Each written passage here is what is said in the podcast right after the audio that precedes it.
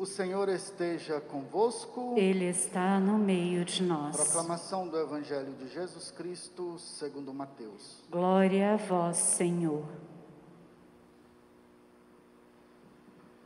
Naquele tempo, entrando em um barco, Jesus atravessou para a outra margem do lago e foi para a sua cidade. Apresentaram-lhe então um paralítico deitado numa cama.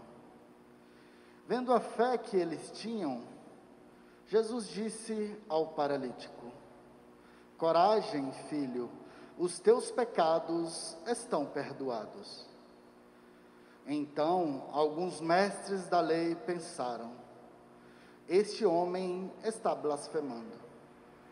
Mas Jesus, conhecendo os pensamentos deles, disse: Por que tendes esses maus pensamentos em vossos corações?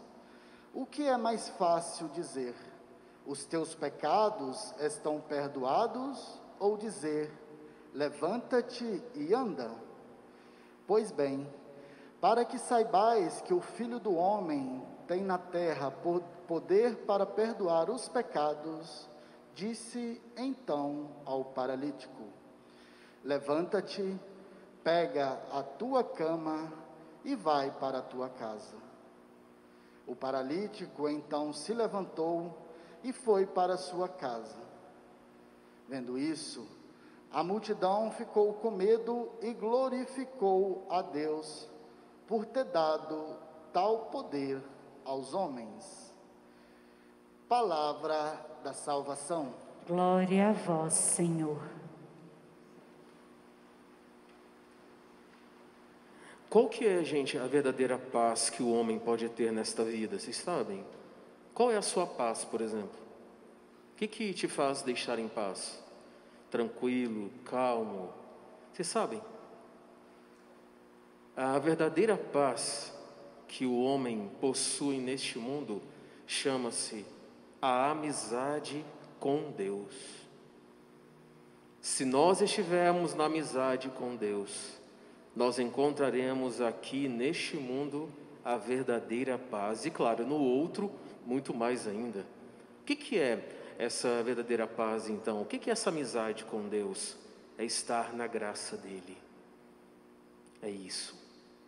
Quando a gente está do lado do Altíssimo, a gente tem paz. Quando a gente está do outro lado, nós estamos guerreando contra Deus. A nossa alma não tem paz. A gente pode enganar qualquer um, menos a nossa consciência. Por que eu digo isso para vocês? Porque hoje, nosso Senhor, quando viu o paralítico, o que, que ele fez em primeiro lugar? Foi curar a alma ou foi curar o corpo? Foi curar a alma. Nosso Senhor quer curar a nossa alma. E como é que Ele cura a nossa alma? Através dos sacramentos da igreja. E qual que é o primeiro sacramento que nos leva realmente a essa verdadeira paz? Confissão. Aqueles que se confessam sabem do que eu estou falando. Aqueles que estão sempre no sacramento da confissão estão entendendo o que eu estou dizendo. A verdadeira paz é estar na amizade com Deus. E o que, que foi que nos alcançou essa paz, gente? Vocês perceberam a primeira leitura de quem é, quem é que estava por trás da primeira leitura do Gênesis?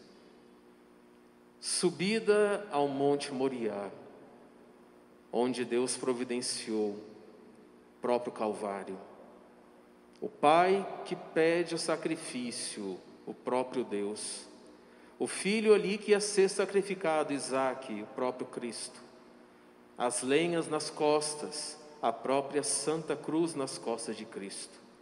Isaac e Abraão são prefigurações do Cristo, que subiu para o Calvário levando os nossos pecados, para que nós pudéssemos então ter a paz.